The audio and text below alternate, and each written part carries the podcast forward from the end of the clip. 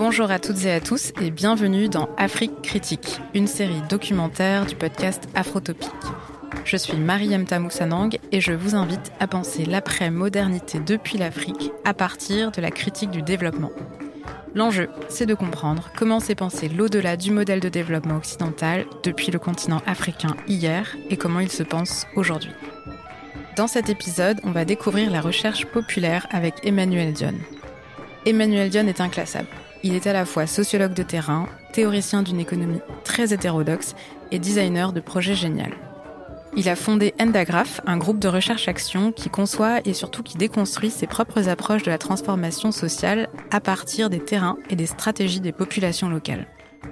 Emmanuel Dion a contribué à façonner des méthodologies d'accompagnement des processus de changement qui permettent d'envisager la rupture avec le modèle de développement traditionnel. Il défend une pratique du développement qui remet les populations au cœur dans leur relation à leur environnement. Nous l'avons rencontré dans les locaux de Endagraph Sahel, dans le quartier de Grand Yoff, à Dakar. Bonne écoute. Emmanuel John, bonjour. Bonjour Mariam. Vous êtes sociologue sénégalais. Vous avez passé une grande partie de votre vie à Dakar et plus précisément à Grand Yoff, le quartier dans lequel l'association Endagraph Sahel a vu le jour au milieu des années 70. Vous êtes aujourd'hui toujours le président d'Endagraph Sahel, qui est elle-même une entité qui fait partie du réseau des organisations Enda Tiers-Monde. Enda Tiers-Monde, je le rappelle, c'est l'ONG qui a été fondée par des chercheurs du Sud, au Sud, la première grande ONG euh, internationale fondée par des chercheurs du Sud. Alors le GRAPH de Endagraph Sahel, qui signifie groupe de recherche, action, formation, c'est très important parce qu'il définit à la fois votre démarche et vos méthodes de fonctionnement et elle vous singularise particulièrement dans cet écosystème et cette galaxie de Enda. Donc, Emmanuel Ndion, vous avez documenté une grande partie des expériences que vous avez menées, vous et les équipes d'Enda, d'Endagraph, auprès et avec les populations urbaines et rurales. Et vous avez rassemblé depuis plusieurs décennies un véritable patrimoine de recherche populaire. Ces recherches populaires, donc, qui ont été conçues, construites à partir de situations vécues ou de situations de projets, et qui vous ont permis d'identifier les stratégies mises en œuvre par les communautés, c'est-à-dire les stratégies euh, développées par les populations elles-mêmes, pour répondre à des problématiques diverses à partir de leur compréhension de la situation et de leurs propres ressources. Donc pour commencer, Emmanuel John, est-ce que vous pouvez nous expliquer pourquoi Endagraph est né? Endagraph Sahel est né parce qu'on a très vite compris que dans la foulée de nos actions, on était instrumentalisé pour contribuer à la dérégulation générale de l'environnement. Ce qui veut dire que le développement, environnement et développement n'était pas adaptable. C'était l'un aux antipodes de l'autre. Et que le développement qui était un modèle occidental pensé de l'Occident, nous, on était utilisé pour le généraliser dans le monde. En quelque sorte, de gérer le monde entier par une seule vision, une seule euh, vision culturelle du développement, et qu'il fallait contribuer à occidentaliser le monde. Et c'est ça qui est dans le concept de développement, parce qu'il a fait une option qui est de mettre au cœur du développement l'économie. Non seulement au cœur, mais qui doit subordonner tout le reste. Et c'est parce que l'économie subordonne tout le reste qu'il génère des inégalités euh, frustrantes et généralisables, parce qu'elles progressent tous les jours, et qu'il ne sert à rien de contribuer à le changer, parce qu'en fait, tout ce que tu peux initier, il revient toujours à construire des inégalités, à mettre les uns au-dessus des autres et à mettre en, phase euh, une élite quelconque. Et c'est parce qu'on a pensé qu'il faut faire une rupture avec ça que nous avons pensé que la dialectique n'était pas le développement et l'environnement. Il était, la dialectique était l'environnement et les communautés qui vivaient sur ces environnements. C'est ça la véritable dialectique et c'est ça que nous cherchions à promouvoir. Non pas pour que ces communautés assimilent un modèle quelconque, mais pour qu'ils construisent eux-mêmes les modèles de convivialité qu'elles pouvaient puiser depuis leur imaginaire pour construire de véritables complicités avec leur environnement. Et seules les communautés pouvaient le faire et pas l'emprunter d'ailleurs. Et c'est ça qui nous a amené constamment à repenser les choses en pensant qu'il faut partir des communautés, de leur perception des situations vécues. Parce que c'est à partir de ces situations vécues qu'elles apprennent, qu'elles formulent des problématiques, qu'elles élaborent des réponses et chemin faisant, euh, trouvent les, les réponses qu'il faut à toutes les questions qui se posent, qu'elles soient économiques, culturelles, techniques et autres, et que c'est en rapport avec cet environnement qu'il fallait le faire, parce que c'est depuis cet environnement qu'elles se projetaient, elles se projetaient sur ces environnements, développer leur propre subjectivité qui avait toute leur cohérence face aux subjectivités d'ailleurs. Et ce qui nous a toujours amené à penser que ce qui nous a davantage fatigué, ce n'est pas simplement euh, c'est l'objectivité qu'on que le modèle occidental prétendait qu'il était, qu'il était basé sur une objectivité quelconque. Or, il n'était pas basé sur une objectivité quelconque, il était basé sur une subjectivité.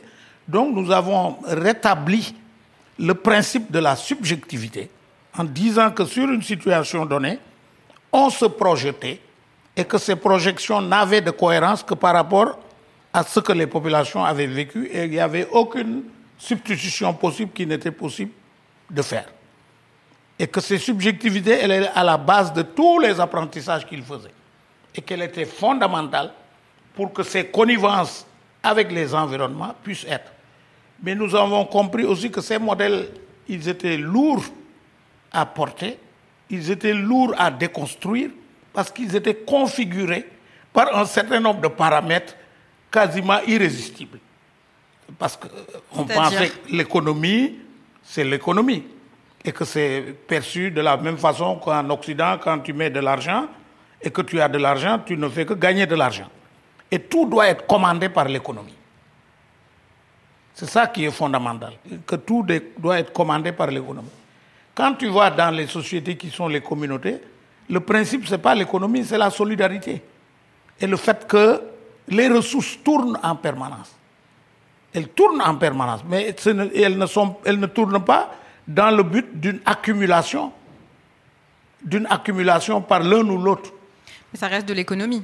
Oui, ça reste l'économie, mais c'est une économie, c'est une économie parce qu'elle intègre les autres paramètres.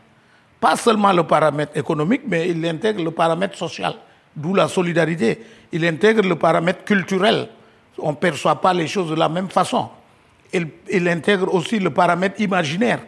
Parce qu'on s'imagine qu'il y a un Dieu existant et ce qu'on peut penser, ce n'est valable que pour une, échelle donnée. Une échelle de projection donnée, elle n'est pas forcément valable pour une autre échelle.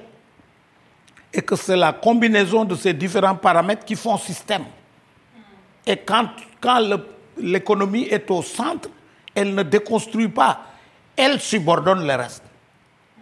Elle subordonne la solidarité, donc elle n'existe plus. Elle subordonne la culture parce que, voilà, c'est pensé d'ailleurs, et que c'est l'argent seulement qui compte et pas tous les autres aspects de la vie. Or, l'homme, elle subordonne l'imaginaire parce qu'on considère aussi que l'homme peut imaginer que ce n'est pas forcément le centre du monde, c'est un élément du monde. Et que sa vie et que son existence passera par sa capacité à dialoguer avec les autres dimensions de son environnement, les autres éléments qui peuplent son environnement. Et ce dialogue-là est indispensable. Et c'est par cela, parce qu'il peut nourrir ce dialogue, qu'il peut construire les convivialités avec son environnement, d'où les résiliences qu'on peut observer dans les endroits où il y a de véritables cultures locales qui ont été protégées ou en tout cas qui ont survécu, comme quand vous allez à Oussouy, il y a de la résilience forte. Parce qu'il y a des religions, des rites et des imaginaires qui sont favorables à l'environnement. C'est en Oussouy, c'est en Casamance, c'est ça C'est en Casamance, dans la région de Ziguinchor. D'accord. Etc. Et c'est parce que ces convivialités sont possibles, parce que l'environnement est intégré comme l'homme s'intègre aisément dans son environnement, pensant qu'il est une composante parmi d'autres, mais qu'il n'est pas la plus essentielle ni la plus importante. Oui, en fait, l'économie que vous décrivez, euh, lorsqu'au fond on cherche à, lorsqu'on donne de l'intérêt à l'interaction entre l'être humain, son environnement, la culture, euh, en fait, ce que vous décrivez, c'est ce qu'on appelle une économie qui est encore euh, enchâssée, encastrée dans différents éléments que sont la culture, le social, et qu'on ne peut pas séparer, on ne peut pas isoler une économie pure sur, qui fonctionnerait uniquement sur une rationalité qui est celle de la recherche du profit, de l'accumulation. et cette économie-là, celle que vous décrivez, c'est une économie qui, est, qui met au fond, la circulation des ressources au service d'un projet qui est celui de la, du bien vivre euh, des, des, des, êtres humains entre eux et en, et en harmonie avec, dans leur milieu. C'est plus ça. Oui, c'est parfaitement ça. C'est une, une économie pas subordonnée, qui subordonne, mais qui est en dialogue. Euh, comme dirait Serge, notre ami comment Serge, Serge Latouche enchâssé, moi je dirais articulé. Ben, c'est-à-dire la représentation qu'on a des liens entre les différents paramètres, c'est tellement important que tu peux imaginer que c'est des composantes d'un, d'un cadre donné. Mais elles sont articulées d'une façon spécifique.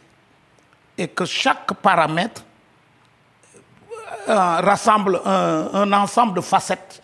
Et chaque facette joue à sa façon et peut impacter sur l'ensemble à un moment donné que tu ne sais pas. Comme l'ensemble des protagonistes d'une situation donnée, à un moment donné, ils peuvent trouver un accord provisoire, mais c'est un accord euh, conflictuel, provisoire, parce que l'instant d'après, il peut évoluer parce que tel ou tel protagoniste ne trouve pas intérêt et ne trouve pas pertinent de s'engager dans une telle façon et que ça bouge en permanence. D'où le concept de processus animé par l'ensemble des acteurs d'une situation donnée. Alors du coup, euh, Endagraph est né pour répondre à euh, pour apporter, pour formuler autrement l'articulation entre l'environnement et le développement. Est-ce qu'on peut revenir sur les raisons pour lesquelles Endagraph s'est construit et comment est-ce que l'organisation s'est singularisée dans son approche des situations sociales sur lesquelles elle a tenté euh, d'agir auprès des populations? Quand on est né, le mot clé de, notre, de nos premières phases, c'était la participation. Vous voulez dire que le, le concept important euh, dans l'économie du développement, c'était la participation Comment les communautés peuvent participer. Et très vite, on a découvert l'ambiguïté. Qui participe à quoi? Au projet de qui? Est-ce que c'est la ENDA qui, qui fait participer la population à son projet? Où ENDA, dans la foulée, en accompagnant les populations, accompagne l'élaboration de projets de la communauté elle-même, auxquels il peut être associé d'une manière ou d'une autre. Mais c'est la communauté qui élabore son projet, tenant compte des situations et des lectures diverses que les uns et les autres peuvent faire. Donc la participation devant être ambiguë, on se rend compte que petit à petit, ce qui est plus important, au lieu de parler de la participation, il faut parler de comme les situations vécues par les populations donnent à apprendre. Elles apprennent sans cesse. Et nous, avec elles. C'est pourquoi on revient sur la reconceptualisation des situations. Par exemple, quand on parle de... Euh, de je peux donner l'exemple, par exemple, des femmes euh, qui vont tous les matins au marché acheter du poisson. Et avec les, comment on les appelle, les usuriers de la place, ils en prennent l'argent le soir, ils doivent rendre l'argent avec un taux d'intérêt très euh, exorbitant. Nous, quand on voit ça, on dit ça, c'est vraiment pénible. Est-ce qu'on peut, à la place des emprunteurs, ceux qui vous prêtent, Enda va vous prêter l'argent, à la place des prêteurs. Au lieu que vous mettiez un taux d'intérêt aussi élevé, on vous prenait juste la moitié. Et on fait des suppositions et on fait des calculs et on s'imagine qu'à un moment donné, on pourrait même aller jusqu'à acheter une pirogue. Tellement on aurait... Pour autonomiser les Voilà, femmes pour et les libérer. euh, etc. Mais par plusieurs fois, on est venu faire l'audit de la situation comptable, mais on ne trouvait rien dans les comptes.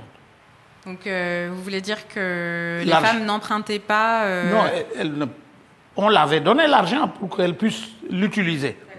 Mais elle l'utilisait, mais il ne l'utilisait pas comme les consignes étaient données, c'est-à-dire à des fins purement économiques, aller acheter, rendre. Mais elle l'utilisait pour soigner, pour euh, euh, participer à des tontines, pour participer à des événements familiaux ou pour créer de nouvelles opportunités, etc. Et quand on vient, on regarde la comptabilité, normalement, dans la caisse, on devait trouver quelque chose. Et on ne trouvait rien dans la caisse. Parce que par principe, on ne peut pas concevoir que l'argent ne soit pas affecté. Il doit être systématiquement affecté. C'est-à-dire qu'il doit servir en permanence à quelque chose Voilà. et être euh, alloué à une activité, un service. Voilà. Enfin, il doit être. euh, Et c'est là que nous avons exhumé le véritable modèle économique, euh, pour ne pas dire oéconomique, parce que oéconomique, c'est celui qui articule, mais le véritable modèle oéconomique qui était la référence des femmes, c'est-à-dire que l'argent servait à payer les écoles, peut-être, à faire, à asseoir une nouvelle activité économique, voire une deuxième, voire une troisième. Elle servait aussi à animer les relations humaines qu'il y avait à l'occasion d'événements familiaux ou d'autres. L'argent était affecté à des tiroirs, caisses, systématiquement à des tiroirs caisses. Donc il s'agit d'une économie à tiroir. Et pas une tiroir économique seulement, une tiroir économique magico-religieux. Parce que le magico-religieux, il faut l'alimenter. Il faut prendre, acheter du citron pour mettre dans la marchandise, pour valoriser la marchandise et vendre plus aisément. C'est une dimension magico-religieuse. On se représente que. Ils ont raison, ils n'ont pas raison. Mais quelque chose qui se passe dans, le dans la maison, il y a un événement familial, on doit faire ceci ou cela. Est-ce que tu imagines que moi je garde l'argent chez moi, alors que mon voisin qui m'a fait ceci ou cela, vis-à-vis duquel des mécanismes de dons et de contre-dons ont été en permanence. Tu veux travailler à mon isolement ou à mon intégration? Je prends l'argent, j'alimente. Mais c'est de l'argent qui n'appartient pas à un tiroir quel- quelconque. C'est de l'argent qui circule en permanence et qui alimente systématiquement l'en- l'ensemble des tiroirs selon les réalités vécues et les besoins du moment. C'est une économie à tiroir qui intègre différentes dimensions, mais qui ne s'enferme pas dans la vision durement économique parce que les enfants que tu investis, tu payes leur école aujourd'hui, ils te le rendront. Et deuxièmement, il y a une dimension de gratuité dans, dans la circulation parce que quand j'ai un événement familial, tu viens me donner un montant quelconque, je ne suis pas euh, obligé de te donner le montant équivalent parce qu'il y a toujours un aspect d'imprévisibilité qui donne de la subjectivité et de l'affection au geste. Et de l'amour au geste. Donc il y a toujours de la gratuité. Tu as un événement, je te donne 1000 francs. Tu ne vas pas me remettre 1000 francs parce que ce serait du calcul purement économique. On n'est pas dans du calcul économique, on est dans du don et du contre-don. Même si tu m'as donné, moi je vais te donner. Mais si je calcule, tu m'as donné A, B, je te donne A, B, non, ça ne fait pas du contre-don. S'il y a du contre-don, ça veut dire qu'il n'y a pas d'équivalence. Et c'est parce qu'il n'y a pas d'équivalence que ça fonde euh, la, force de la relation. Et, et puis que ce n'est pas aussi euh, articulé dans du temps. Il n'y a pas un agenda de don et de contre-don parce que c'est la vie. Je peux faire un geste pour toi aujourd'hui, tu me le rendras dans dix ans quand tu auras vu mon enfant ceci ou cela. C'est tout à fait la vie. C'est des communautés qui s'allient et qui s'accordent des, des conventions, des, euh, qui, s'accordent sur des règles. Parce que ce n'est pas seulement l'individu, c'est la communauté à laquelle appartient l'individu. Et au-delà de moi, c'est mes enfants. Et c'est comme ça, petit à petit, que se tisse une société. Sur, sur la base des liens de solidarité et d'un et d'un héritage. Voilà. C'est comme ça que les choses se font. Mais ils ne se font pas simplement sur la base de l'argent. Et ces, ces gratuités, on les a perdues grâce à un soi-disant objectivité, calcul économique, etc., etc., érosion monétaire, etc. On a bâti la caisse d'épargne sur cette base-là. Les gens. La caisse d'épargne, alors justement. Et de crédit. On, bah, on peut en, en parler. Donc, c'est une des expériences, une des expérimentations euh, qu'a développé Endagraph euh, dans les années 80. Est-ce que vous pouvez revenir sur, euh, sur nous expliquer bah, ce que c'est que comment est née la caisse, la mutuelle d'épargne et de crédit de Grand Yoff? Et vous expliquer sur quelle modalité de fonctionnement est-ce qu'elle a réussi à non seulement fonctionner, mais en plus essaimer et donner naissance à d'autres caisses. Parce qu'on a observé, et les femmes te le diront, quand tu fais l'observation, tu te rends compte que l'argent euh, circule sur certains réseaux. Il ne, il ne couvre pas certains autres. D'où le concept de pauvre. pauvre. Tu es pauvre parce que tu ne fais pas partie d'un groupe donné. Et donc tu ne peux pas bénéficier d'un mécanisme de solidarité. Pour bénéficier d'un mécanisme de solidarité, il faut être membre, rafler. Pauvreté, ce n'est pas celui qui n'a pas d'argent, c'est celui qui n'est intégré dans aucun réseau social. Et partant de ce principe, l'argent, il circule dans les réseaux. Et quand on a commencé à mettre en place, sur la base de quelques tontines, évidemment, tout le monde venait. Tout le monde venait, mais on se rendait compte que ceux qui ne bénéficiaient pas des tontines avant, c'est ceux qui n'avaient pas de relation. Et que parfois, ils comptaient sur ENDA pour faire le pont. Donc la caisse a été créée pour faire le pont entre les véritables réseaux sociaux et ceux qui, les pauvres, les orphelins sociaux. Ceux qui étaient euh, à la marge de ces réseaux à la marge de, sociabilité. Et donc, puisque vous avez de l'argent et ça circule entre vous, vous pouvez mettre ensemble vos tontines, vous faites des crédits, et ainsi de suite, et les gens qui viendront, parce qu'ils ont confiance à ENDA et que vous avez confiance à ENDA, ils peuvent bénéficier de prêts. Donc, en fait, dans, ce, dans le cadre de la, des caisses de la mutuelle d'épargne et de crédit, ENDA a joué un, peu le rôle d'un garant. Euh, pour euh, rassurer les autres membres des tontines que de la solvabilité en quelque sorte de ceux qui étaient des orphelins sociaux euh, précédemment. Oui, parfaitement. Donc la démarche d'ENDA, c'est véritablement d'essayer d'entrer dans les logiques développés par les acteurs eux-mêmes, les protagonistes, et euh, de, trouver des manières de s'intégrer dans ce paysage en adoptant véritablement les codes. Parce que la pauvreté, c'est pas c'est celui qui n'a personne. Ceux qui sont pauvres sont à la recherche de rattachement. ENDA est une institution qui existe, elle peut servir de base de rattachement pour ne pas être pauvre. ENDA aussi a des relations avec les réseaux sociaux. Il peut donc enrichir sa capacité à rattacher et à faire rattacher. Donc si les gens peuvent cotiser, peuvent mettre leur tontine à disposition, on peut mettre en place des mécanismes de collecte dans les marchés, dans les quartiers. Ce qui fait que tous les mois, certains guichets rapportent 30 millions. Simplement par la confiance que ENDA a suscité et les gens s'accordent, c'est la caisse d'ENDA. Donc ils viennent cotiser. Juridiquement, ce n'est pas la caisse d'ENDA. Mais socialement, c'est la caisse d'ENDA parce que historiquement, c'est ENDA qui l'a lancé. Et le crédit, crédit veut dire argent, veut dire confiance. La confiance de, de, ENDA, dont a bénéficié la caisse d'épargne, a permis de collecter un maximum d'argent qui permet de le redistribuer sous forme de crédit à d'autres personnes qui ne recevraient pas parce qu'ils ne sont pas membres d'un réseau quelconque.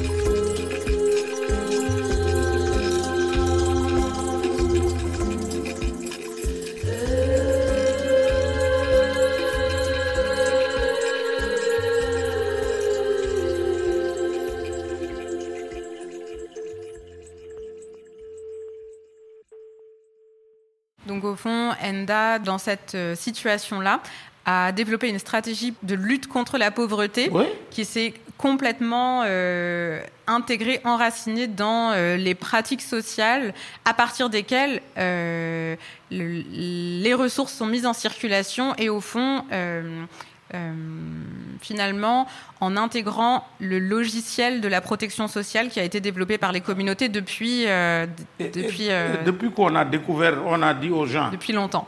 L'argent est là. Il faut pas aller le chercher, il est là. Il est dans les réseaux et tu sais bien qu'il est dans les réseaux. Il y a beaucoup d'argent qui circule.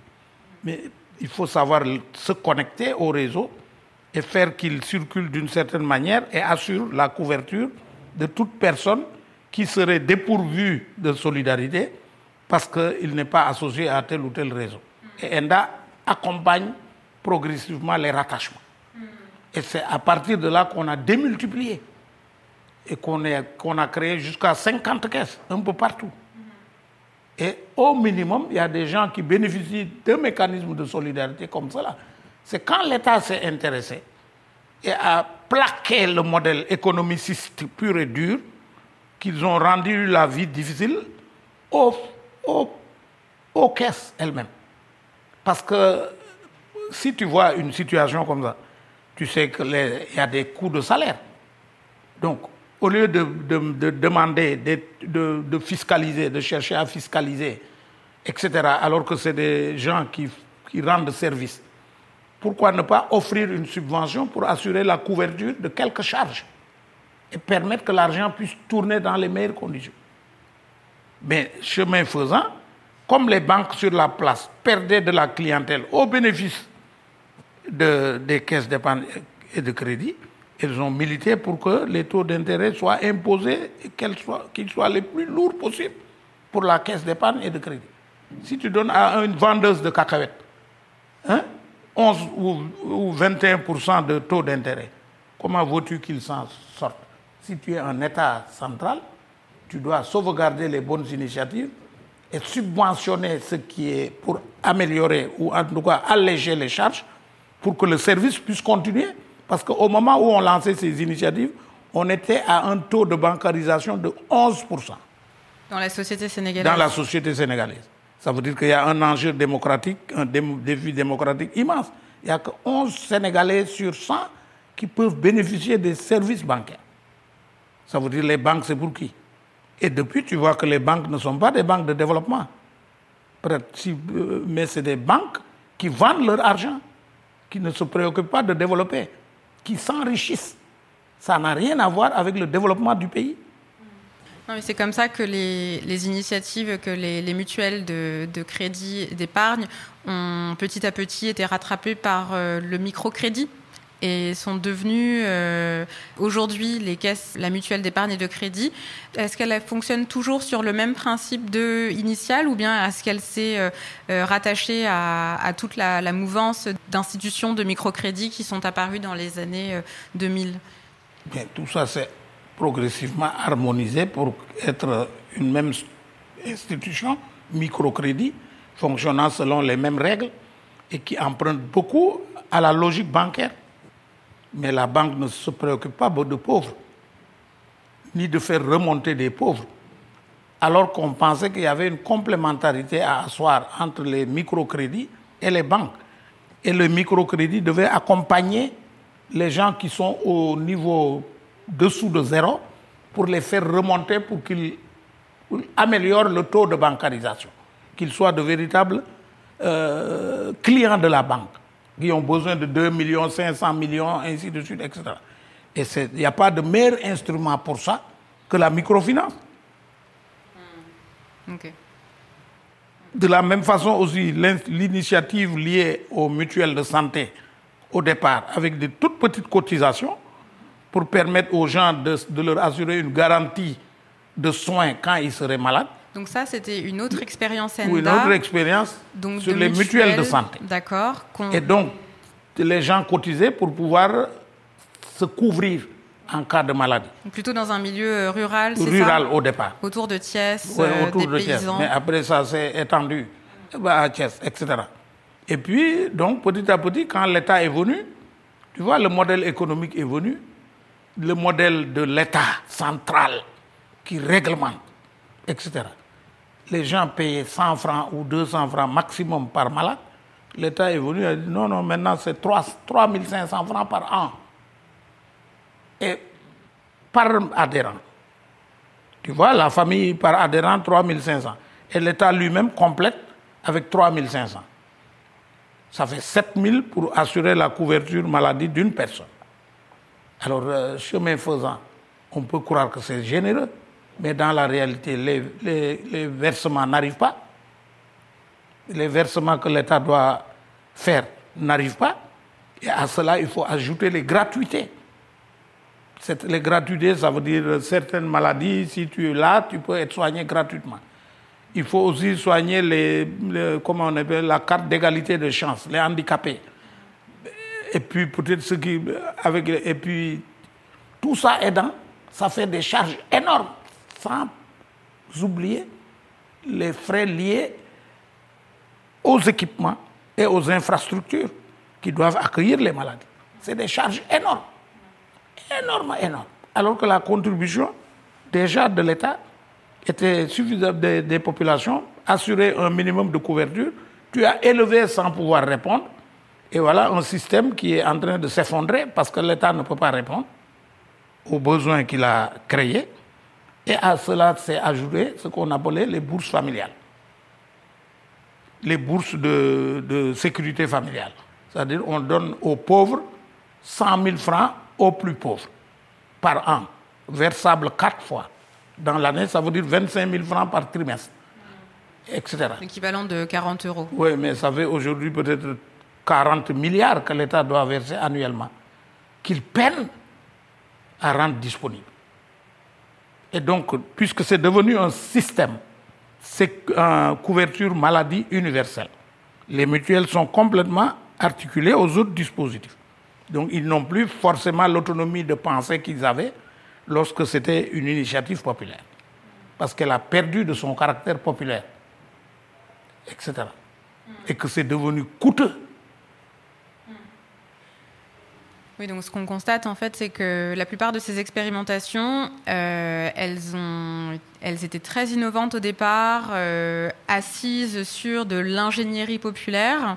Euh, elles ont répondu euh, aux problèmes qu'elles étaient, pour lesquels elles avaient été développées.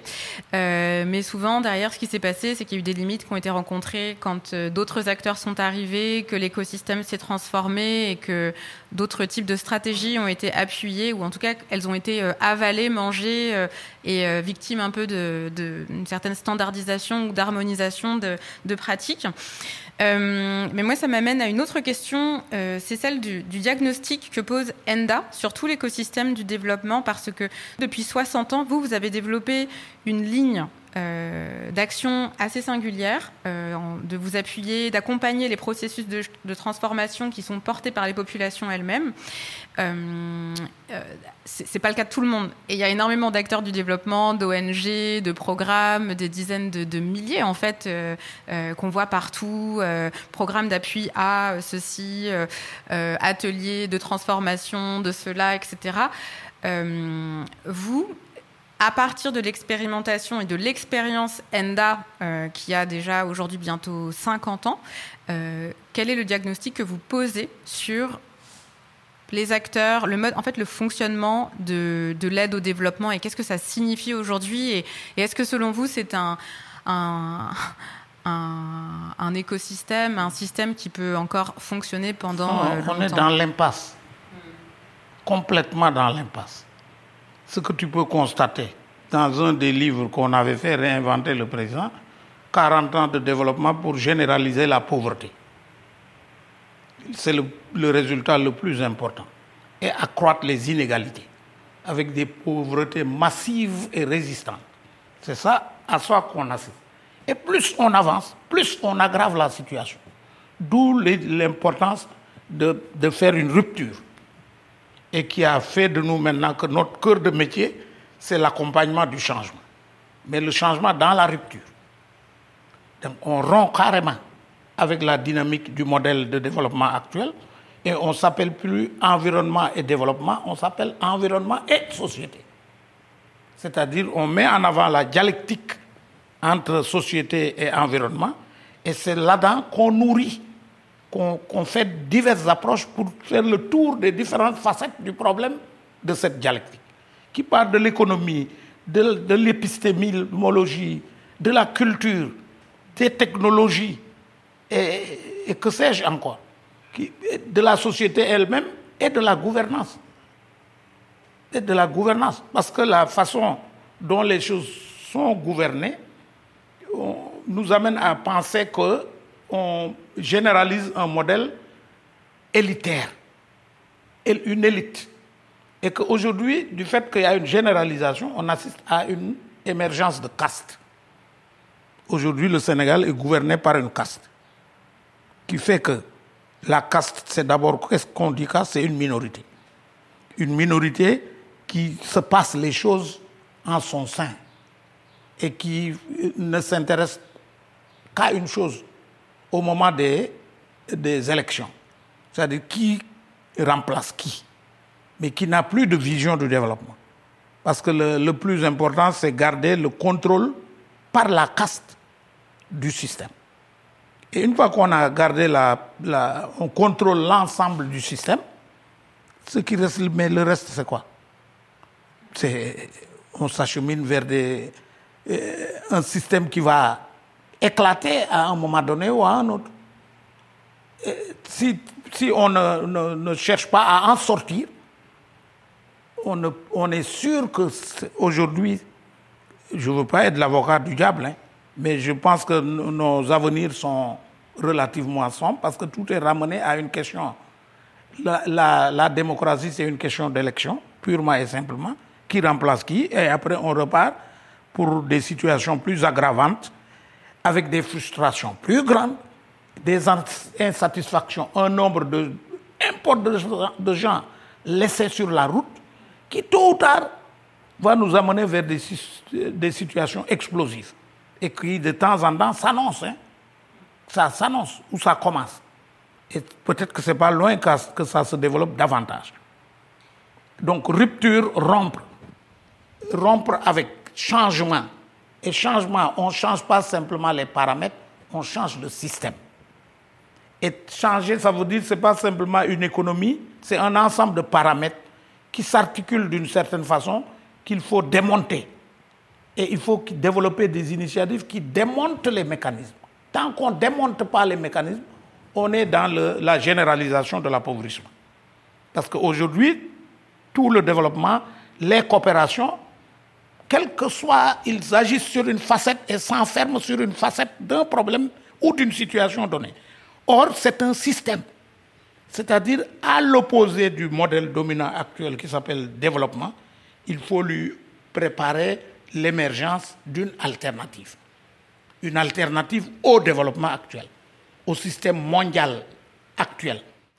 Alors, Emmanuel John, vous avez publié de nombreux ouvrages. Vous en avez cité un tout à l'heure. Vous avez écrit notamment euh, Le don et le recours, Réinventer le présent, Une Afrique s'invente, sous-titré Recherche populaire et apprentissage de la démocratie, dans lesquels vous, vous retracez en tout le parcours d'Enda et les différentes expérimentations qui ont été menées. Et ce qu'on en retire, c'est qu'au fond, il y a une multitude d'approches possibles et euh, une multitude de manières de problématiser euh, les situations. Et qu'au fond, vous, ce que vous avez essayé d'appuyer avec ENDA, ce sont les modes d'organisation euh, économiques et sociaux qui sont profondément durables parce qu'ils correspondent aux pratiques sociales en fait que maîtrisent le, le, mieux les populations. Il y a ces alternatives, elles s'appuient sur les ressources qui sont présentes, qui sont réelles. Et votre approche avec Enda, elle se, elle se distingue vraiment par cette insistance sur le fait que les gens ne sont pas démunis. En fait, ils ont des ressources. Elles ne sont pas toujours des ressources en argent, mais que euh, les relations sociales, c'est une ressource, c'est quelque chose à valoriser et qui peut faire office de capital au même titre que dans un autre contexte, euh, euh, ce sont plutôt bah, des, des, ressources économiques. À partir de, de ce que vous avez théorisé et développé, est-ce que euh, vous pouvez nous indiquer, d'après vous, quelles sont les voies de cette alternative, de ces alternatives qu'aujourd'hui, euh, dans lesquelles en fait les nouvelles générations peuvent s'orienter pour euh, justement. Euh, pro, des premières il faut il faut que la camisole de force qu'on a portée, qu'on la, qu'on l'enlève. C'est l'État, l'État-nation. Ah bon? Oui.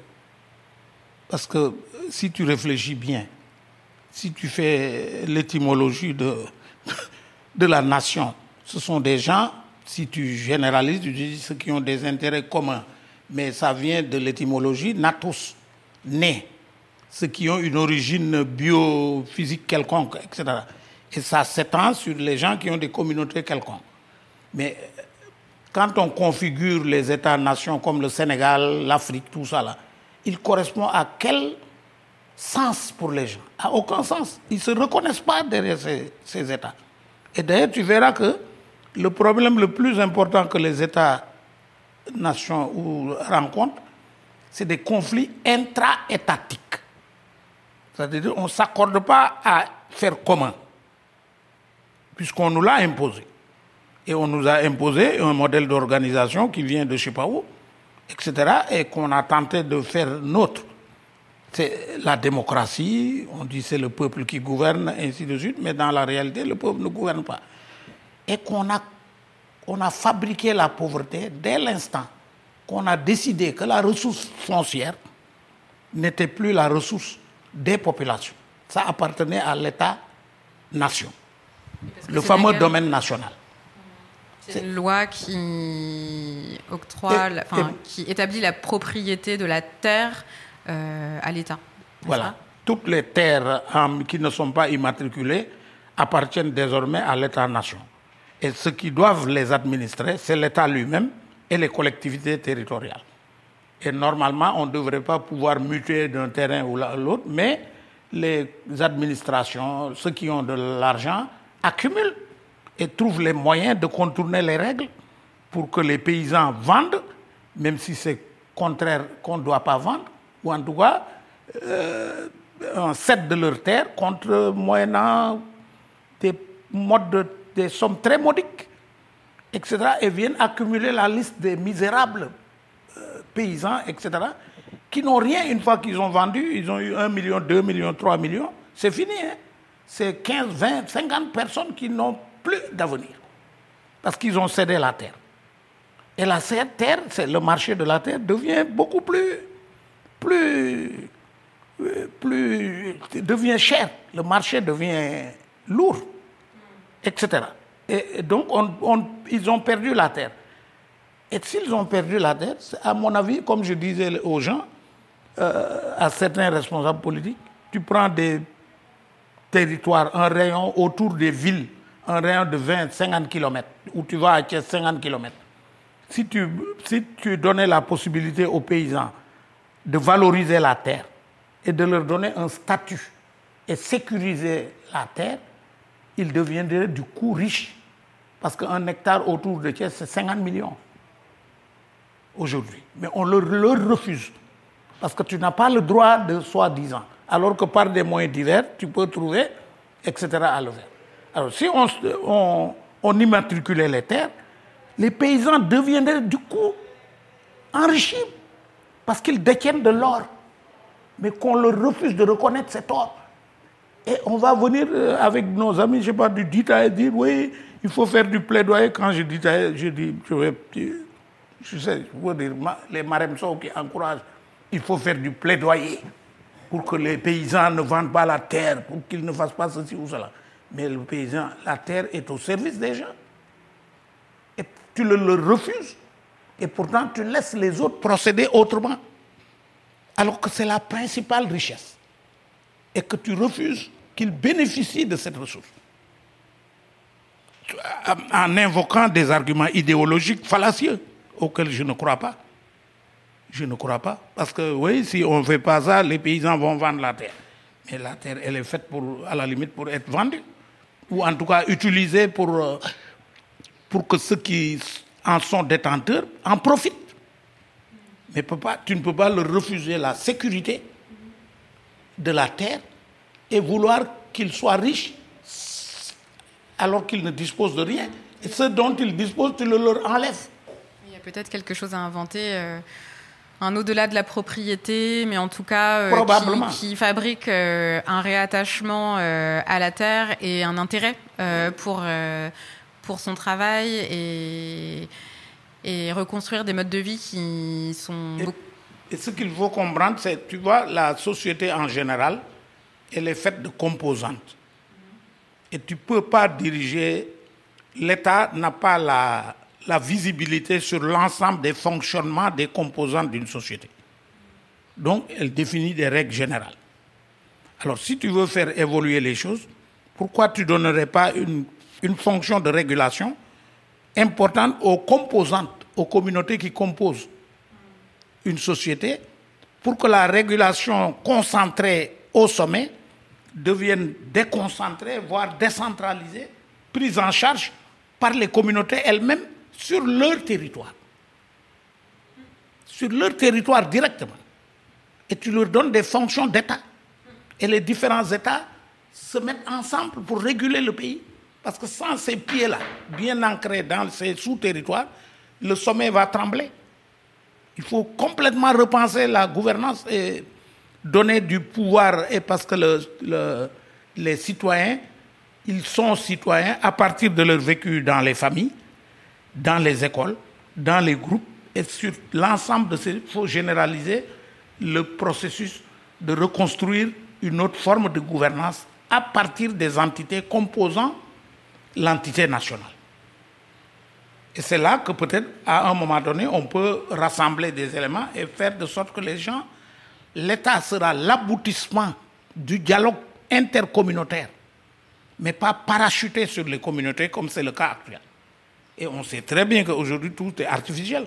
Même quand on fait des élections, on sait que c'est d'abord des élections électroniques qui correspondent à des manipulations électroniques, mais ne correspondent pas à la sociologie réelle du Sénégal.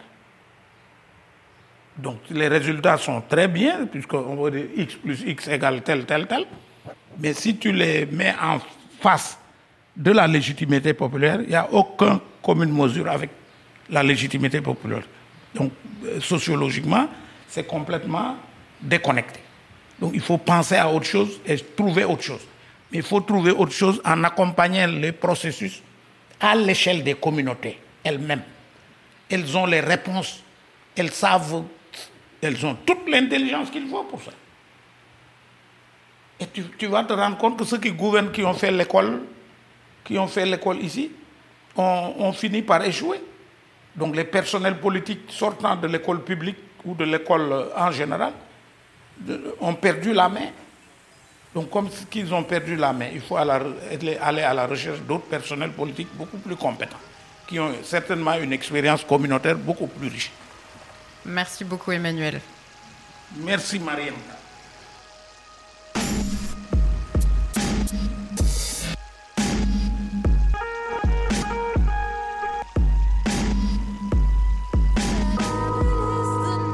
J'espère que cet épisode vous a plu. On se retrouve la semaine prochaine avec Mariam So, présidente de l'ONG Tiers-Monde. Vous pouvez retrouver cet entretien en vidéo sur la chaîne Histoire Crépue. Je mets le lien dans la description. Afrique Critique est une série spéciale du podcast Afrotopique, produite en collaboration avec la chaîne YouTube Histoire Crépue de Someboy Vrai Nom et avec le soutien du campus de l'Agence française de développement. Écriture, réalisation et montage, Mariam Tamoussanang. Prise de son, Georges Atino Koulibaly. Mixage, Victor Donati. Musique, Eden Tinto Collins. Pour ne rien rater, abonnez-vous à Afrotopic sur votre plateforme d'écoute favorite et suivez le compte Instagram du podcast. Si vous aimez Afrotopic, la meilleure manière de me le dire, c'est de contribuer à la soutenabilité du projet avec un petit abonnement mensuel sur Tipeee. Afrotopic est un podcast indépendant qui a envie de le rester. Merci beaucoup et à bientôt.